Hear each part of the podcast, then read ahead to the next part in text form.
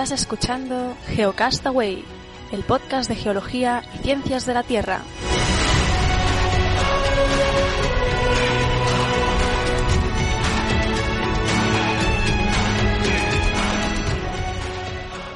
Saludos geonáfragos del mundo, bienvenidos al Geocast semanal del 9 de abril del 2015, después ya justo de Semana Santa.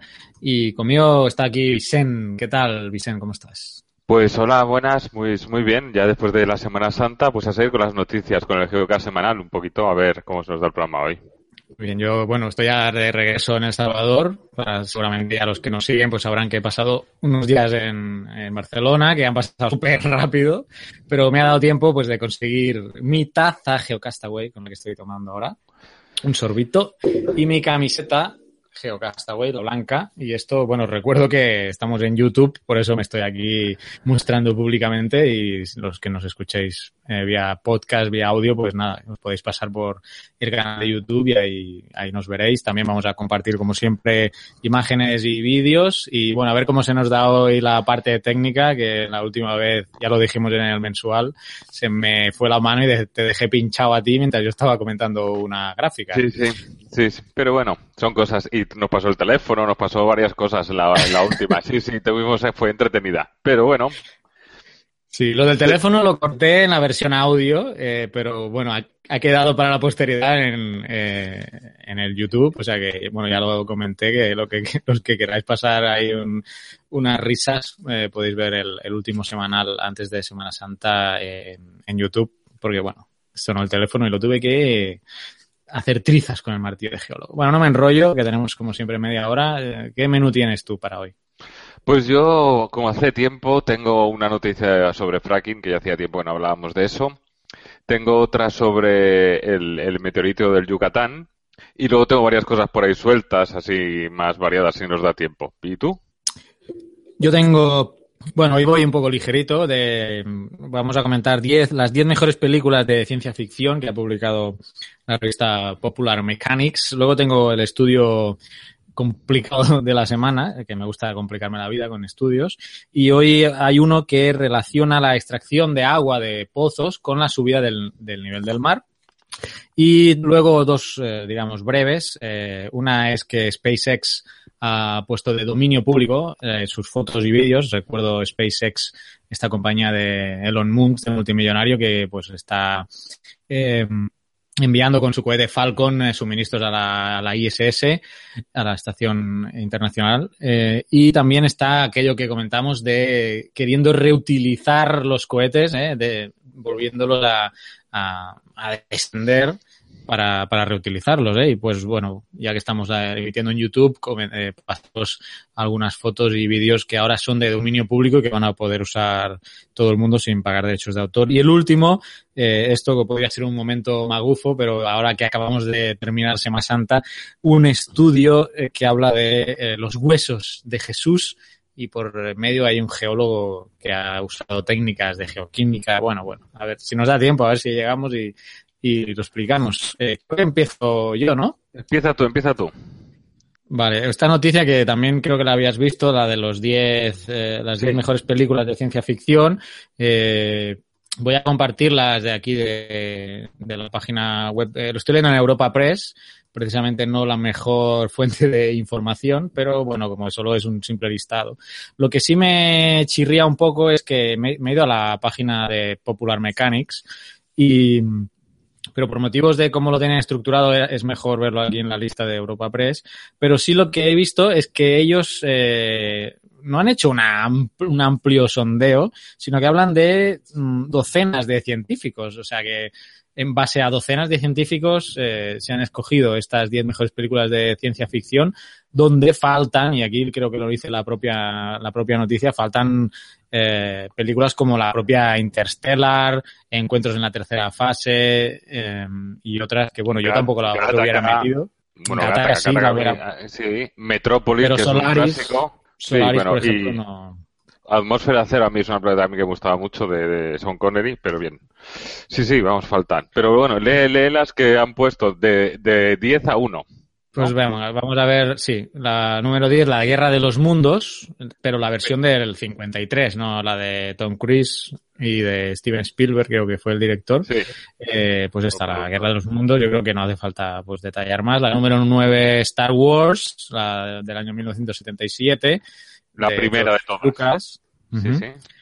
La número 8, Blade Runner, eh, de Ridley Scott, peliculón. Eh, ya entramos con los temas de los cyborgs y todo eso, ¿no? Mi preferida de toda la lista sigue. ¿Es tu preferida? Vale. Siete es Jurassic Park, también la primera, la del 93 de Steven Spielberg. eh, Pero yo quiero hacer un, para mí. un, un apuntado que a mí tampoco me parece así, pero bueno, eh, me parece curioso que, que en cada una de las películas un científico hace un hace algún comentario sobre la relevancia, ¿no? Entonces, un paleontólogo que se llama Jack Horner, que trabajó en las películas de Steven Spielberg, dice Jurassic Park representa la ciencia que deseamos. ¿De verdad es lo que deseamos? Pero bien, hasta ahí sigue, sigue. Sigue, sigue. Sí, bueno, y no, iba a comentar que Jurassic Park, peliculón, no como apunta la última, eh, que, que parece ser que aparte de los errores científicos, eh, ya los últimos trailers, eh, ya con los trailers está dejando mucho que desear. Veamos, ve- veremos cómo va la, la película. Eh, a ver, que se me ha refrescado Sí, automáticamente. Por eso no, no me gusta esta página de Europa Press, por eso, pero bueno, ya estamos de vuelta. Eh, me ha avanzado demasiado aquí. La sexta, Wally, la de Disney, la del robot eh, que está ahí eh, empaquetando toda la basura que, que queda, quedó en la Tierra y que los seres humanos tuvimos que, pues, que abandonar ¿no? el, planeta. Y para mí también es otro peliculón técnicamente. Claro, la parte científica, pues, eh, bueno, también tiene lo suyo, pero bueno. Recordemos que está basado en, en unas docenas, docenas de científicos. ¿eh? El número 5, Viaje alucinante, del año 1966. Esta sí no la conozco. Este es un, que yo sepa, es un, está basado en un libro de Isaac Asimov y es un científico que se pone, que se tiene, está enfermo, tiene cáncer o algo así y miniaturizan a un equipo de médicos y los meten dentro del cuerpo. Su remake es El Chip Prodigioso, que es de los años 80-90, que igual no suena más Ah, a esa sí la he visto. Pues este es el original. Y Prodigioso. es- que yo sepa, está basado en un libro de Isaac Asimov. Que yo sepa. Ah, mira, pues, pues no sabía. Pero el chip prodigioso sí la he visto y recuerdo haberla visto de pequeño y me, me gustó. A lo mejor ahora ha envejecido mal y, y los efectos especiales pues chirrían, pero tendríamos que verla de nuevo para confirmar eso. Número 4, Alien, otra película de Ridley Scott del año 79, la, la primera. La primera, obviamente. Sí, sí, es más terror, ¿no? La segunda fue la de James Cameron, que es más acción y... Sí, y la de Alien versus y esta es Pre- más terror. Alien versus Predator ya no entramos. eh. Correcto, sigue. Sí, sí, dejemos. Brasil, de 1985, eh, también habla aquí de, creo, de la de genética, ¿no? Y de, de los clones y todo esto, si no recuerdo mal. Número dos, Matrix, que yo no la hubiera puesto tan arriba esta película. O sea, está bien, pero bueno, tanto como para ponerla número dos. Eh, en fin, aquí a ver, eh, a ver qué dice alguno de los que han eh, colaborado. Por ejemplo, Pues, Jeremy como-. No, Didi.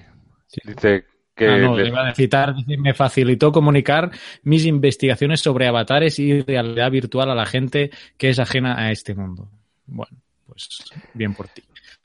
Y la primera, eh, una película de Stanley Kubrick, una odisea 2001, 2001. una odisea del espacio del año 68 y bueno, yo creo Que no hay nada que también más está que basado- decir sobre esta película, pero que también está basado en un libro. ah, Creo que es de Arthur, Arthur, C. Clarke, creo, si no me equivoco, pero puede ser. Arthur C. Clarke, sí, sí. Y bueno, yo con el número uno totalmente de acuerdo. Si no habéis visto 2001, yo creo que es momento. A lo mejor la visteis de pequeños y os aburrió un montón, como yo recuerdo, pero esta película es para verla tranquilamente y ya se, se entienden muchas más cosas cuando yo ya- quiero hacer- con una edad. Hacer hincapié en una cosa. Esta película es de 1968. El hombre llegó a la luna en 1969. O sea, es que es que eh, a mí siempre me ha parecido alucinante, ¿no? En ese sentido de, de, de- de todo lo que recrea. Pero bien, o sea Claro. que... Es que además tiene ese valor, valor añadido, ¿no? De toda la carrera espacial que en ese momento pues ni se había Pero llegado bueno, a la estaba, bueno, estaba en auge, había una gran presión social, ¿no? Había esa guerra entre rusos y, y norteamericanos, estadounidenses, y ahí era esa la Guerra Fría, ¿no? Pero, pero me parece súper curioso que esa película sea anterior a, a la llegada del hombre a la luna. Sí, de hecho los conspiranoicos usan esta la, la versión de que se De usaron que- los decorados de y hay un falso documental, no sé si lo has visto, y creo No que lo habíamos visto. comentado. Pues es, bueno, quizá chafo ahora un spoiler, pero bueno, existe un documental que lo pasaron en la 2 y de madrugada cuando yo lo vi, que me quedé, estaba yo alucinando y hablaba de toda la teoría, que salía Kissinger, salía la esposa de Kubrick, eh, bueno, salió un montón de gente respaldándola y ya como que desempolvando los papeles de que efectivamente no se había llegado a la luna y que todo había sido una conspiración para llegar antes que los rusos. Y bueno, no me enrollo más, que no es el motivo, pero si podéis buscarlo, eh, y a lo mejor lo vamos a, en la biblioteca G-Castaway, a pesar de que lo hemos comentado en el podcast, eh, intentaré recuperarlo y comentarlo eh, para la biblioteca G-Castaway, porque vale, vale mucho, mucho, mucho la pena. Eh, bueno, dejemos esta noticia aquí. Si vosotros hubierais puesto otras películas, que seguro que sí, o hubierais cambiado de orden algunas, nos dejáis algún comentario en nuestra página web o por Twitter, ya sabéis, ¿eh? para comentarlo en el mensual. Y Dana, te paso la palabra. Pues nada, yo aprovechando un artículo de, de esta semana, del, bueno, del 3 de abril, del New York Times, eh, para que veáis que somos internacionales, no sé si se puede decir el New York Times, no creo que venga por nosotros, ¿no? Bueno, No creo. resulta, no creo, ¿no? Bueno, cuenta, empieza contando un poco la historia de, de una mujer en Oklahoma y relata un poco la su historia, ¿no? De, de que, de que en el noviembre de 2011, pues moto de magnitud 5, de, le siguieron otros dos de una fuerza, de una, de una, perdón, de una intensidad similar y, y bueno, y los, los costes, las reparaciones salen fotos de su casa dañada, ¿no? Empieza a hablar un poco de eso y ¿con qué tiene que ver esto? Lo relacionan enseguida con, con el fracking. Porque, ¿qué pasa? En Oklahoma es, es, es, eh, es uno de los estados donde más se ha desarrollado el fracking y entonces, aunque digamos políticos y técnicos de la administración lo niegan, hay otros científicos que sí, el artículo se centra un poco en eso y recoge, no sé si lo voy a poder, si lo voy a compartir con esta gráfica con, con los que están viéndonos en, a través de YouTube, eh, recoge eh, esta, esta gráfica, ¿no? Que son los, los terremotos en Oklahoma hasta el 2014. Y como se puede ver, eh, para bueno, los que estáis viendo, prácticamente hasta el 2009 no hay ningún tipo de, sismo. A partir de 2009 empieza a haber unos pocos. En el 2010 empiezan a haber eh, de, menos de 3.000 y se mantiene 2011-2012. En el 2013 ya sube a, la de intensidad 3 o inferior y en el 2014 llega hasta más de 5.000. Entonces, bueno, eh, ¿cómo se explica esto? Obviamente pueden ser por diferentes causas, pero casualmente, casualmente se está dando el, el, el, el fracking y la reinyección de aguas en ahí, ¿no? Entonces, por ejemplo, unos datos que, que comentan es que del 2010 al 2013 se pasó de tres terremotos de magnitud superior a 3, de acuerdo, mayor, a más de 109 en el 2013. No, perdona, más no, a 100 en el 2013. A 585 en 2014 y en lo que va de año, en lo que va de año, estamos hablando de principios de abril, 750. ¿De acuerdo? Y obviamente que ha habido una, hablan de que hay una correlación con, con el volumen y con la inyección de, de- del agua de la fracturación hidráulica. Analizan un poco también, pues, que donde las zonas donde se hace la inyección, justo hay un suelo, hay un, hay una, hay, hay un, un, un, sue- un paleosuelo, hay una, hay una, un- una, una diferencia geológica que puede contribuir a esta, a, esto, ¿no? A, esta- a aumentar el riesgo de, de movilidad de estas fracturas y estas fallas existentes en el terreno. Y bueno, pero bueno, que es, es un dato, o sea, que eh, el registro de los sismos se ha disparado por mil, ¿no? En esta zona. Entonces, bueno, eso es la noticia. La tenéis en el Delicious para quien quiera profundizar un poco más, porque es una noticia larga y, bueno, mezcla bastantes cosas, ya te digo, del, del New York Times. ¿Mm? También es un que- poco- es que hablábamos de fracking. Sí, ¿no? Pero más que nada también hablar de, de- habla también, se centra también en historias personales y eso que les gusta un poco a los americanos y eso. Así que no. Pues sí, ¿sabes qué otra consecuencia tiene el fracking? ¿No? ¿Sabes qué otro elemento ocupa mucho el fracking? El que, a ver, sorpréndeme. No, no, el agua. Sí, el agua, el agua. Esto era debido al agua, el agua. El, la inyección de agua. Eh, sí, sí, claro. Sí, sí, estaba intentando ligarlo con la otra noticia que voy a contar, porque precisamente la extracción de agua, y a lo mejor pues el fracking tiene mucho que ver, eh, ha habido un nuevo estudio que eh, vincula o relaciona esta extracción de agua de los acuíferos, agua que en teoría pues eh, tiene que estar de forma subterránea almacenada, pues nosotros la estamos extrayendo y al final toda ese agua acaba en el mar. Y pues ha habido un estudio, y voy a empezar ya a compartir pantallas eh, por aquí. ha habido un estudio que lo que ha intentado es responder a, una discordancia numérica que había. Eh, aquí tenemos el gráfico porque eh, el incremento calculado del nivel del mar está en 2.8 milímetros por año. Sin embargo, el observado es de 3.1 milímetros por año. Así que ah, se ha buscado esa diferencia, que es poca, pero eh, suficiente como para eh, este estudio aportar que el, los milímetros o la fracción de milímetros adicional que entre lo observado y lo calculado podría precisamente venir de toda esta agua subterránea que, se está sacando y que al final va, va al mar. Eh, los cálculos que se hacen eh, actualmente pues involucran sobre todo los deshielos, ¿no? El deshielo tenemos de Groenlandia, de la Antártida, de los glaciares, los icebergs, eh, también la expansión térmica de, los océanos, pero este es un, nuevo aporte que eh, lo ha estudiado Leonard eh, y lo ha publicado en la, en, en, la revista que tengo por acá. Aquí tenéis el estudio en la Geophysical Research Letters.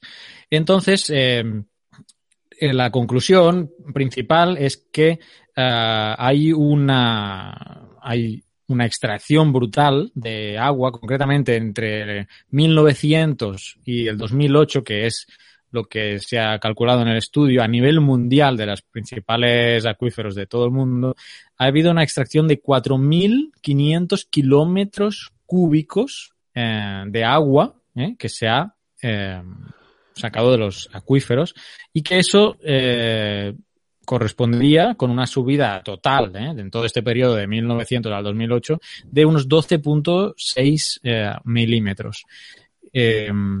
aquí, por ejemplo, una de las gráficas tienen una específicamente para Estados Unidos, pero me voy a centrar en la, en la mundial, donde han calculado pues, el, el descenso en, volumen de, agua eh, en kilómetros cúbicos de, Estados Unidos, de la India, de Arabia Saudí, de la planicie norte de China, del noroeste del Sáhara y, una estimación del resto del mundo.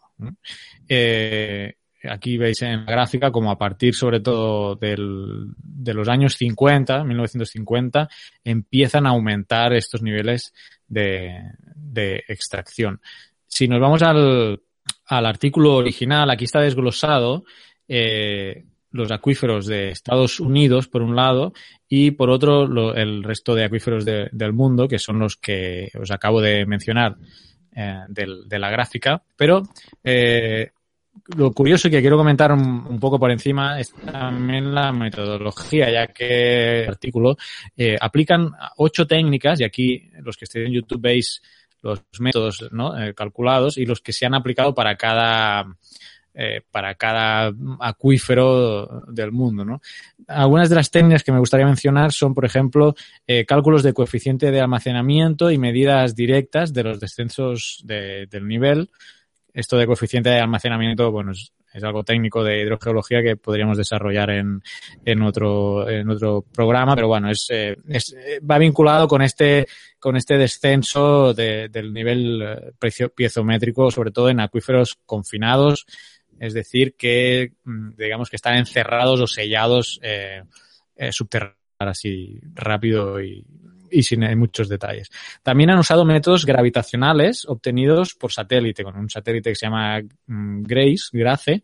Eh, obtienen, creo que ya en alguna noticia del semanal habíamos hablado de este satélite, que mm, obtiene datos eh, gravitacionales que, pues, en, en este caso, si, si se ve reducido la, el nivel Mm, el nivel del, del, agua, pues lo detecta el, el, satélite. También han usado modelos determinísticos informáticos, eh, simplemente pues eh, introducir modelos informáticos, métodos específicos para acuíferos confinados, datos de bombeo, de extracción y bueno, y otros más como por ejemplo alguno también de subsidencia del terreno por extracción.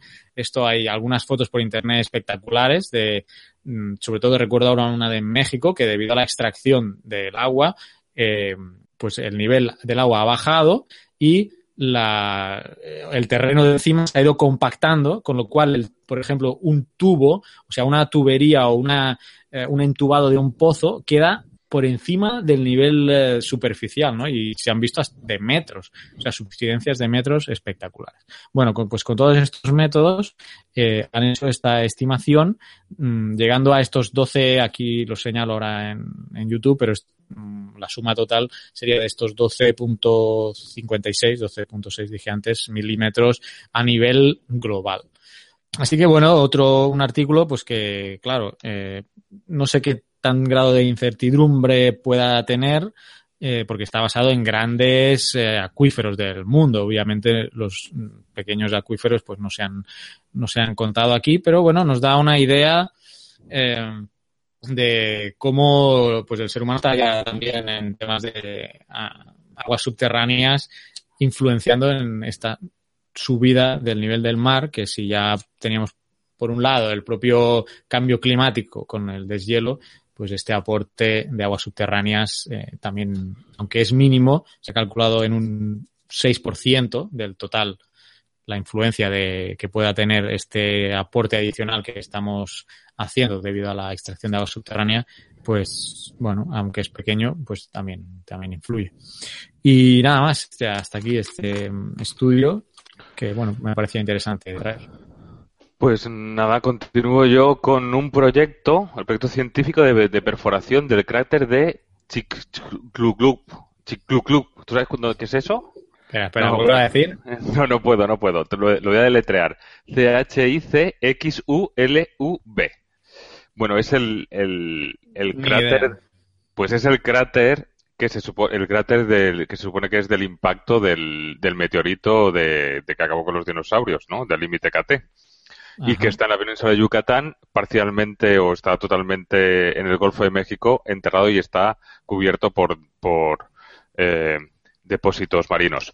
Tengo, me ha parecido leer, estoy hablando ahora de memoria porque no lo tengo aquí delante, en, porque lo he leído en otra parte, en otro artículo, que, que creo que fueron los de Pemex, los de los petróleos mexicanos, haciendo perforaciones o haciendo geofísica, encontraron un, como una anomalía circular de unos 200 kilómetros de diámetro y empezaron a investigar y, entienden o creían que era el, el, que daba lugar al a, era el, registro del, del, cráter del, impacto del meteorito. Entonces, pues eh, después de unos 21 años de investigaciones que incluido mapeos, estudios satelitales, proyecciones ecográficas, perforaciones, toma de muestras y análisis de rocas, eh, van a empezar una siguiente fase esta fase ya va a ser eh, lo más cercano al centro del cráter en el mar con una plataforma, eh, un barco plataforma que se situará alrededor de abril del 2016 sobre esta zona, ¿no? Entonces es un equipo de científicos de, creo que 30 nacionalidades, no, 30 especialistas, 30 especialistas de, de, diferentes disciplinas de México, Canadá, Japón, Estados Unidos, Alemania, Francia, Austria, España y Puerto Rico. Y, y, bueno, no quieren solamente identificar los procesos que pueden ayudar a entender eh, el, el, el, proceso que, o lo que sucedió ahí, ¿no? Para la extinción, la nube de polvo, las condiciones climáticas de, de, de los momentos posteriores a ese impacto, sino también que si se pueden eh, dar luz sobre temas como el cambio climático, corrientes marinas en la zona costera del Golfo de México y del Caribe. De hecho, De hecho, bueno, está, está dirigida por, por un geólogo, no sé si es geólogo, eh, mexicano, lo tengo por aquí, voy a ver si Jaime, doctor en geofísica y especialista de la Universidad Nacional Autónoma de México, el doctor Jaime Urrutia Fukubachi, ¿de acuerdo? Que de la UNAM. Y los puntos así en los que se va a focalizar este estudio es entender primero, entender cómo ocurre un evento de extinción masiva, como el que provocó todos los cambios en el planeta hace 65 millones de años, ¿no? Cómo se generó la desaparición de miles de especies y cómo esas mismas condiciones que provocaron la destrucción hicieron posible el surgimiento de más vida. Por otro, segundo punto, documentar cómo ocurre el impacto en sí, eh, digamos su mecánica. La ventaja del cráter de, Yucatán para realizar una investigación es, su posición y las posibilidades de tener acceso a su formación original, lo que no ocurre con otros escenarios similares en el planeta Tierra que al estar igual en superficie pues han erosionado y no, ya, es más difícil eh, documentar lo, más de primera mano. ¿no? Entender, por otro tercer punto, entender qué pasó después y cómo eh, se afectó el hábitat, ¿no? Qué condiciones específicas permitieron la continuidad de la naturaleza en la Tierra y cuál es en ese origen de otras cuál es ese origen de otras formas de vida terrestre son similares a las que existían cuando inició previamente la vida en la Tierra. Así que, bueno, eh, más o menos ese es el estudio y también quiero terminar con una cita de una de las investigadoras que participa en el, en el estudio que con ironía ¿no? comenta que, que, es curioso que las condiciones que derivaron del impacto del meteoro favorecieron también el surgimiento de la especie que ahora tiene, según la mayoría de las hipótesis y modelos, ¿eh? una gran parte de responsabilidad en un evento de cambio climático que sería similar al que se pudo producir en la actualidad, pero obviamente con un origen distinto, ¿no? En este caso antropocénico, y no, no extraterrestre como sería el del meteorito. Así que nada, estaremos pendientes de, de, qué información pueden sacar del meteorito de Yucatán. Pues mira, queda para estudiar esa zona con el meteorito. Vamos fatal de tiempo, ¿no? Creo. Nos quedan, sí, nos quedan tres minutos. ¿Tres? tres minutos.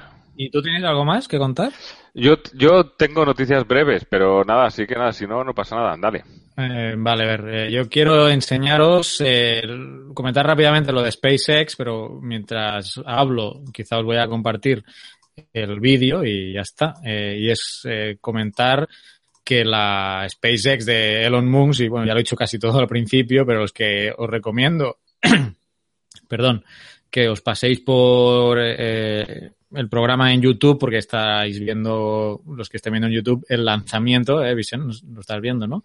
Eh, acabo de poner... Sí, sí. Pues eh, es el lanzamiento de, de una prueba de este, de este Falcon 9 eh, que, pues después del despegue, regresa a tierra con lo que ya habíamos hablado de, de estar reutilizando eh, estos, estos cohetes y por y por tanto reducir los, los costes. Esto se enmarca en una iniciativa de la propia SpaceX que ha puesto, mm, primero fue con licencia Creative Commons, que es como nosotros tenemos el programa, eh, los, las fotos y vídeos de, realizadas por, por todos los proyectos de SpaceX. Recordemos, ahí, ahí lo estáis viendo cómo desciende. Dicen, a mí me parece alucinante. sí, sí. Eh, de hecho, y la filmación está tomada desde altura, no sé si es un globo, no sé, o un dron o algo. Seguro será un dron. En el aire. Y bueno, es espectacular y ya veis, y ahora ya se ha alzado, no sé, o mejor un kilómetro o menos de tierra y ahora, pum, ya ha regresado y ha vuelto a aterrizar en el punto que estaba. En fin, esto es uno de los vídeos que está, primero fue Creative Commons y alguien por Twitter le dijo a Leon Bunks, pues ya que estás, lo podrías poner de dominio público, que no sé bien bien la diferencia exacta, eh, pero creo que dominio público ya es eh, uso sin restricción ninguna y Creative Commons hay algunas restricciones. Y Elon Musk dijo, ah, ah, pues sí, pues, pues sí, y está todo de dominio público. Al fin y al cabo, está todo este proyecto está financiado por el, Estado, ¿no? De, o Estados Unidos, como hay varios estados, ahí no sé cómo definirlo, pero bueno, eh, está por gobierno, mm, por el gobierno de Estados Unidos, eh, dinero público y este es uno de los vídeos, pero sí, a ver si el internet no me juega una mala pasada y me voy a, la, a las imágenes multimedia. y aquí podéis ver eh, diferentes, incluso eh, fotos, ¿eh? fotos espectaculares de, aquí por ejemplo voy a cargar esta, de un despegue y con la, con la trayectoria del despegue, esta foto es alucinante. Así que podéis usar ahora las fotos de SpaceX sin, sin temor a estar incumpliendo derechos de autor. Y, voy a terminar porque si dejo la, si dejo la, esta noticia para la semana que viene no va a tener mucho sentido porque precisamente ahora que ha terminado la Semana Santa y, quiero comentar esta noticia de, bueno, al fin y al cabo es eh, una chorrada, ¿no? Eh, en Jerusalén hay la, la, la concepción de que pues los huesos de Jesús y su familia están enterrados allí. Y de hecho hay dos sitios eh, en que se supone que, que, estuvieron, una es un osario, por lo que he estado leyendo, tampoco es que sea eh, eh, muy leído en esto, pero bueno, yo os lo comento lo poco que he leído.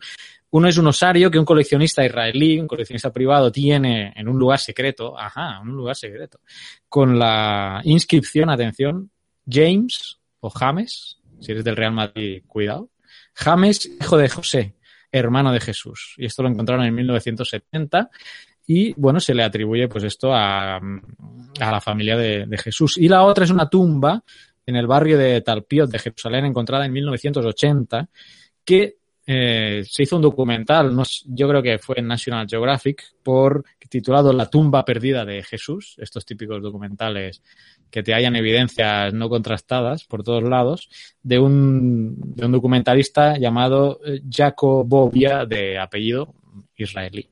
Bueno, ¿por qué traigo esto? Pues resulta que ahora un geólogo, y ahí viene la noticia, un geólogo israelí llamado Arie Shimrou, dice eh, haber hallado una coincidencia geoquímica entre las dos muestras. O sea, bueno, que hay una correlación entre el, el osario que tiene este coleccionista privado y las de la tumba, que la tumba en el barrio de Talpiot está protegida por el gobierno de Israel y la otra, el osario, pues es privado y ni se sabe dónde están, dice en un lugar secreto. Bien, pues este geólogo eh, ha encontrado evidencias geoquímicas de que, vincularían que el osario que tiene este coleccionista privado pertenece a esa tumba. Y eso se basa en que, bueno, la teoría o la hipótesis que él plantea es que hubo un remoto en, Jer en Jerusalén eh, por el año 363 y que eso eh, hizo que se, la tumba se abriera y quedara, quedara cubierta por un tipo de suelo llamado rentsina, que parece ser como una etapa inicial de la formación de un suelo con carbonatos. Eh, la verdad es que no me acordaba del nombre, si lo estudié no me acuerdo. Y, ya está. Y la última que quiero comentar es este trabajo precisamente está financiado por un tipo de apellido Jacobovia. Eh, cuidado. El mismo que hizo la tumba perdida de Jesús le está financiando a este geólogo eh, estos análisis para hacer otro documental. Ah, amigo. Y tengo otra pregunta, tengo otra pregunta. Que los huesos de Osario estén relacionados con la tumba y qué. O sea, ¿y qué? Eso, eso ya es consecuencia de que sean de Jesús o de su familia. Mm, ¿Por qué? No tendría por qué ser. Entonces, uh, en fin, de todas formas, aquí no hay ningún artículo publicado. Animo a este geólogo llamado Arie Shimrow que publique eh, un artículo eh, en una revista de contrastada con un índice de impacto y eh, pues ahí le van a rebatir o no y si no hay nada publicado será por algo. Y ya nada, aquí, aquí acabo yo, no sé si hay que comentar algo más. Bueno, voy a, voy a hacer para, para que también lo vean en el Delicious tres noticias breves. Eh, una es sobre el impacto del ciclón Pan en dos islas de Vanuatu, de Vanuatu en, en, el Índico, ¿no? Y que se ven las imágenes de satélites antes y después y se ve cómo está todo verde y luego está todo destrozado. Eh, un vídeo de la CBS en el que se ve eh, un, un, una riada en Chile que ha causado 24 muertos. Es un vídeo dura 10 segundos, 12 segundos. Y por último también unas imágenes que también están puestas en el Delicious sobre los Blue Holes, que para el que no lo sepa lo que es, que lo busque, que está ahí en el, en el Delicious y que son unas imágenes súper espectaculares. Muy bien, pues nada, todas estas noticias y mucho más, todas las que de todos los semanales en delicious.com barra geocastaway. Bueno, como no hubo programa la semana pasada por Semana Santa, pues nos perdonaréis que nos hayamos alargado un poquito más. Y nada, lo de siempre, difundir la palabra geológica y hasta la semana que viene. adiós. adiós.